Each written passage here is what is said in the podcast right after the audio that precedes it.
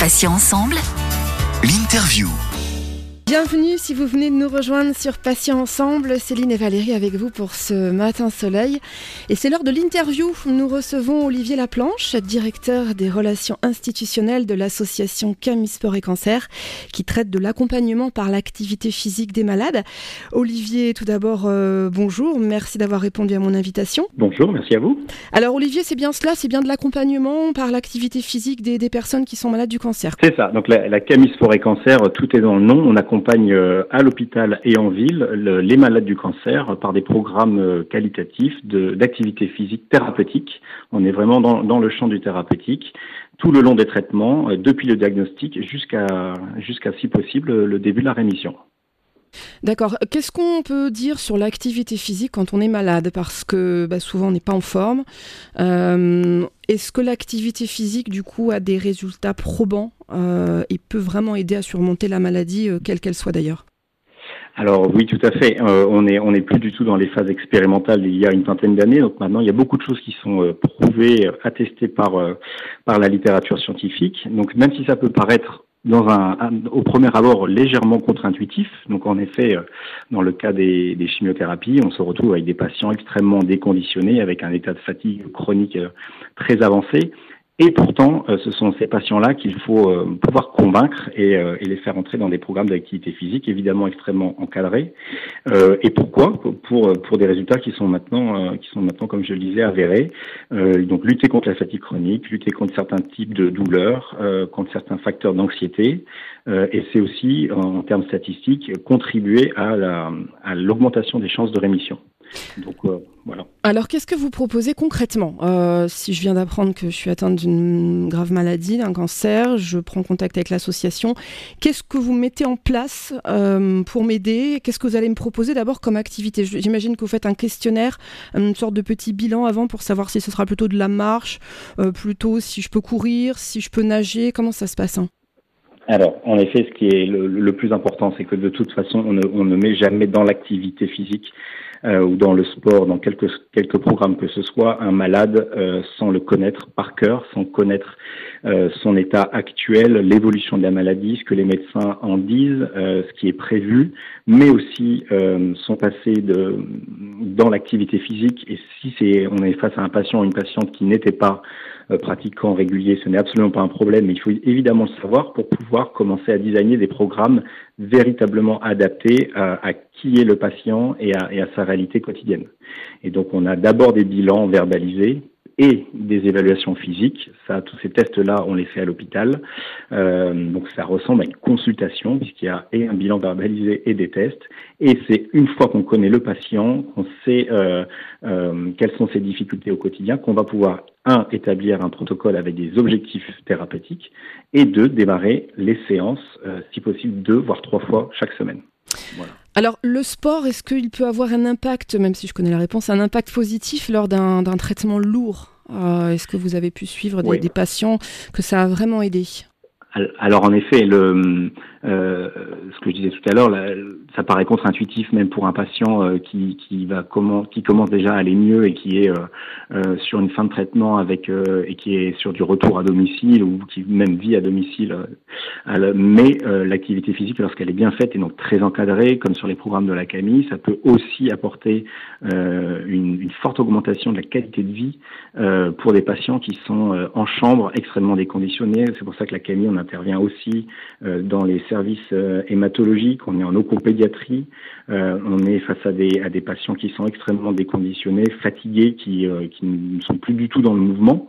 Mais lorsqu'on est on travaille vraiment main dans la main avec les oncologues ou les hématologues et avec les infirmières et les infirmiers, on peut et les cadres des services, on peut construire des, des, programmes qui vont progressivement reconditionner euh, l'ensemble des patients, que ce soit dans le secteur hospitalier comme en ville, les enfants, les adultes, les adolescents. Donc euh, ça, c'est vraiment pour répondre à l'ensemble des cancers, euh, puisqu'on ne parle pas du cancer, mais des cancers et du moment et de l'avancement dans, dans la maladie et dans les traitements.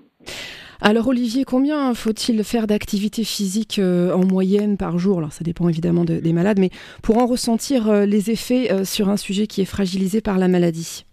Alors en effet, il faut, il faut pouvoir se projeter, c'est-à-dire que on va rester dans le bien-être euh, et sans impact véritable euh, pour, pour, le, pour le malade sur le long terme si c'est une petite séance une fois de temps en temps avec des critères qui sont pas, pas, pas très bien fondés. Lorsqu'on veut rentrer vraiment dans un protocole à visée thérapeutique pour l'activité physique, euh, il faut tout simplement suivre les grandes préconisations soit euh, de l'OMS, soit de la HAS pour la France.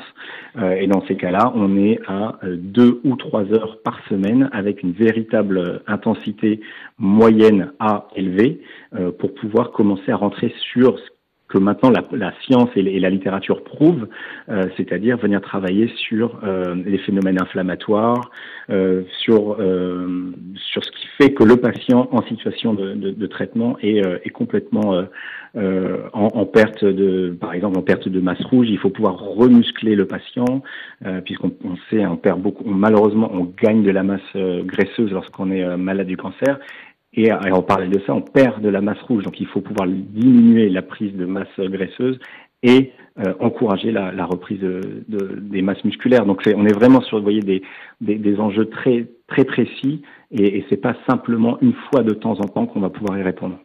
Alors Olivier, quel est le puis après je laisserai Valérie poser euh, poser une question. Euh, elle doit en avoir très certainement. Quel est le sport alors ou l'activité physique parce qu'il faut bien différencier les deux euh, qui a donné le plus de résultats, qui est le plus efficace aujourd'hui d'après les statistiques que vous avez pu mettre à jour? Alors là, c'est une question très importante. C'est-à-dire qu'à la Camille, en fait, 2020, c'est les 20 ans de l'association euh, Camille Sport et Cancer, où tout avait démarré par du karaté, puisqu'il y avait, comme comme je l'ai dit un peu tout à l'heure, il n'y avait pas de pas d'études scientifiques à l'époque pour dire euh, voilà ce qu'il faut faire, et ou même ne serait-ce que pour dire l'activité physique a un, un, rôle positif en situation de cancer.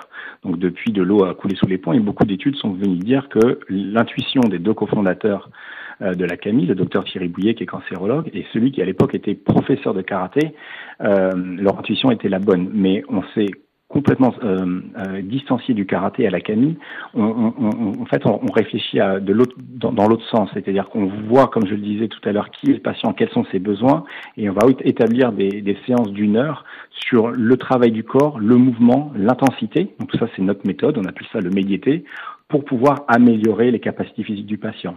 Et pour nous, c'est un petit peu plus, tard, lorsqu'on est sur des débuts de phase de rémission, euh, que les, les, traitements sont, sont, loin derrière et qu'il y a peut-être encore quelques, quelques douleurs une fois de temps en temps et quelques, domaines, euh, quelques anxiétés par exemple, qu'on va pouvoir retrouver une couleur, une vraie dénomination sportive, donc euh, du basket, de la natation, de la course à pied. Donc là, pour nous, euh, en effet, les disciplines telles que les, le grand public ou, ou, telles que les malades peuvent les connaître ont, un véritable euh, impact lorsque les patients vont beaucoup mieux. Mais comme on disait tout à l'heure, la Camille, on est en phase hospitalière, on est sur des phases lourdes et même sur les patients en ville avec des patients assez déconditionnés. Et d'abord, on les fait travailler sur euh, des exercices de l'amplitude et euh, de loin, ça va peut-être ressembler à de la gym douce mélangée à du yoga et un peu au kata du karaté. Mais ce qui se passe, c'est surtout ce que le, le praticien de la, en thérapie sportive de la Camille va dire et pourquoi il le dit aux patients et comment mobiliser, par exemple, certaines masses musculaires. Voilà. Ah, très bien. Alors, je pensais notamment au, au tai chi, tai chi chuan. Euh, ça rentre dans, dans, le cadre de tout ce qui est yoga, donc Alors, toutes ces voilà ces pratiques très très douces voilà, qui, ça, voilà, qui permettent la circulation du sang et d'améliorer un petit peu les, muscles aussi. Il faut pouvoir, pardon, il faut pouvoir monter dans l'intensité pour pouvoir euh, lutter euh, efficacement. Donc euh, c'est pour ça c'est il y a l'Inserm qui a sorti un rapport l'année dernière sur sept grandes maladies chroniques dont les cancers et pour un dire qu'il n'y a plus à prouver l'efficacité euh, de l'activité physique lorsqu'elle est bien accompagnée. Donc déjà, c'était une vraie victoire. il n'y a plus à prouver, ça marche. Euh, mais maintenant, en, cancérologie, euh, l'INSERM est venu dire attention, il faut travailler et en endurance et, euh, le, et la, la puissance et, et, la, et la masse musculaire. Donc vous voyez que c'est pas, ça peut pas être une réponse noir ou blanc, ça peut pas être que euh, le jogging, puisque dans ces cas-là, on est sur l'endurance, mais pas assez sur la masse musculaire, et ça peut pas être de la musculation, puisque là, on est d'un côté, mais pas assez sur l'endurance. C'est pour ça qu'en cancérologie, encore une fois, il faut vraiment très finement connaître son patient et les conditions dans lesquelles on va pouvoir le faire travailler. Valérie, une question peut-être euh, par rapport à ça, en tant que malade, peut-être que vous avez des précisions à demander à, à Olivier? Oh, j'en ai plein en fait. Je vais commencer par euh, par la première qui sont vos professionnels de bah, d'accompagnement euh, en activité thérapeutique. Quelles sont leurs euh, leurs formations? Oui, très très bonne question en effet, puisque euh, vous voyez, j'ai donné un cadre quand même qui commence à être, je pense, assez précis dans la dans la tête de nos auditeurs. Et donc en effet, à la Camille, on prend des des professionnels qui viennent du milieu du sport ou de l'activité physique. Donc c'est soit des personnes qui viennent des fédérations sportives, qui sont donc titulaires de BP, de BE, de, BPGEPS, donc tous ces, diplômes d'État du côté des sports, ou alors bien évidemment euh, ceux qui sont titulaires de licence ou de master en sciences et techniques de l'activité physique et sportive, donc les fameux STAPS. Euh, dans les STAPS et dans les fédérations, on apprend à, ces, à ces, professionnels pas mal de choses euh, euh sur euh, l'activité physique à visée thérapeutique. Mais pour la CAMI Sport et Cancer, on va au-delà de ça. Pour nous, c'est absolument pas suffisant lorsqu'on intervient dans le champ de la cancérologie, comme je vous le disais tout à l'heure, auprès de leucémie aiguë en service d'hématologie, la, diversité des, tumeurs solides quand on est dans le domaine de l'oncologie et aussi des enfants et des adolescents touchés par un cancer. Donc pour nous, c'est primordial d'avoir la formation initiale dont je viens de parler, mais aussi que tous nos praticiens et nos praticiennes en thérapie sportive soient titulaires du diplôme universitaire sport et cancer euh, enseigné à l'université Paris 13 à Bobigny. Donc en fait, on prend des intervenants du milieu des sports et on leur donne vraiment le socle de savoir pour pouvoir, un, échanger avec les médecins, deux, connaître l'ensemble des traitements et des effets secondaires, et trois, pour pouvoir adapter des programmes d'activité physique et qu'ils aient véritablement euh, une vertu thérapeutique. En fait, je pense à la partie chirurgicale avec la partie cicatricielle où on a beaucoup de rééducation, alors qu'il peut se faire d'un point de vue euh, kiné, euh, mais c'est vrai que ça dure longtemps toutes ces douleurs-là. Est-ce que vous avez des activités particulières justement pour soulager sur ces sur la partie opérée? Alors, comme oui, oui, tout à fait. Donc, euh, euh, donc, euh, d'où l'intérêt de connaître le patient, parce que comme je, il y a une chose que je n'ai pas précisée, c'est évidemment dans le domaine de l'hématologie, on travaille en individuel dans les chambres des patients, donc les séances sont individuelles. Lorsqu'on est dans le champ de l'oncologie, nos séances sont collectives, mais préparées à l'avance, avec un degré de finesse qui fait que la séance collective est fondée autour de, grands principes individuels en fonction de qui est dans la séance. Voilà, ça je ne l'avais pas dit. Et en effet, les, nos, nos, intervenants vont pouvoir dire, euh, dans une séance où il y a 10 patients en phase 2, tout a été préparé en amont, et on va pouvoir travailler sur, euh, retravailler par exemple, remuscler une, une sangle abdominale après une opération au niveau... Euh, euh, au niveau viscéral. Euh, on va pouvoir euh, travailler sur le, fameux lymphodème, syndrome du gros bras. S'il y a des auditrices qui nous écoutent et qui savent de quoi, de quoi on parle, souvent après, après opération sur la chaîne ganglionnaire, les patientes sont douloureuses et ne viennent pas assez mobiliser, voire pas du tout le, membre, le membre qui a été touché. Et pourtant, il faut pouvoir le remobiliser, mais de manière sécurisée.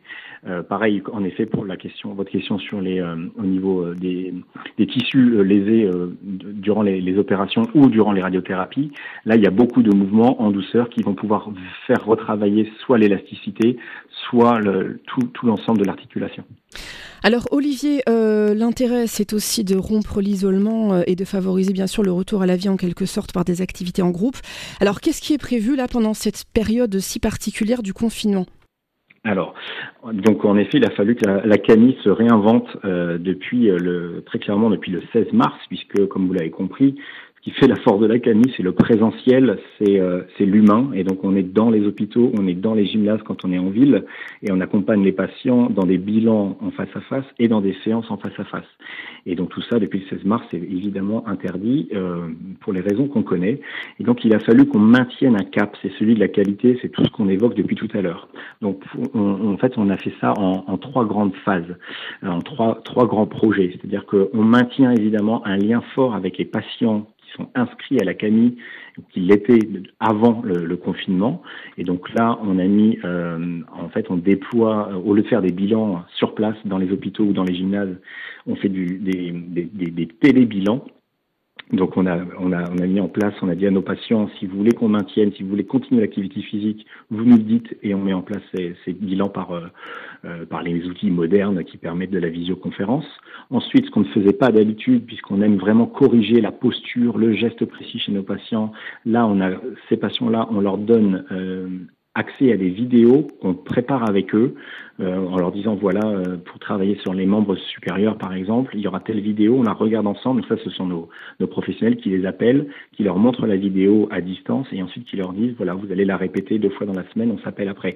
Donc il y a un vrai suivi un maintien de, qualitatif de, de l'activité physique. Ce qu'on a fait aussi donc euh, de manière assez exceptionnelle là pour répondre vraiment à l'intérêt général et à ce que, à ce que les Français, du coup, pour le coup, les Français malades du cancer peuvent, peuvent vivre en situation de confinement, c'est qu'on a créé une sorte de hotline, c'est-à-dire qu'on a gratuitement ouvert nos services.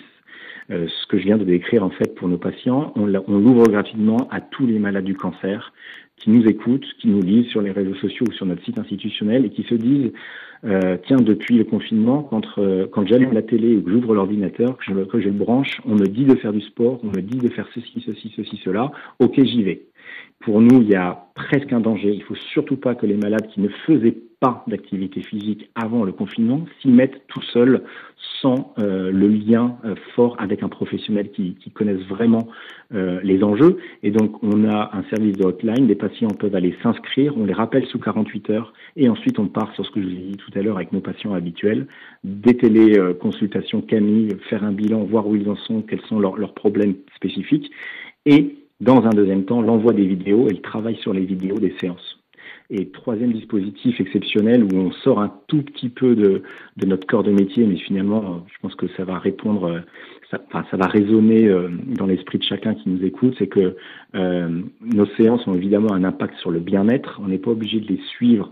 Alors les malades, nous, on les suit de manière très protocolisé comme j'en ai parlé.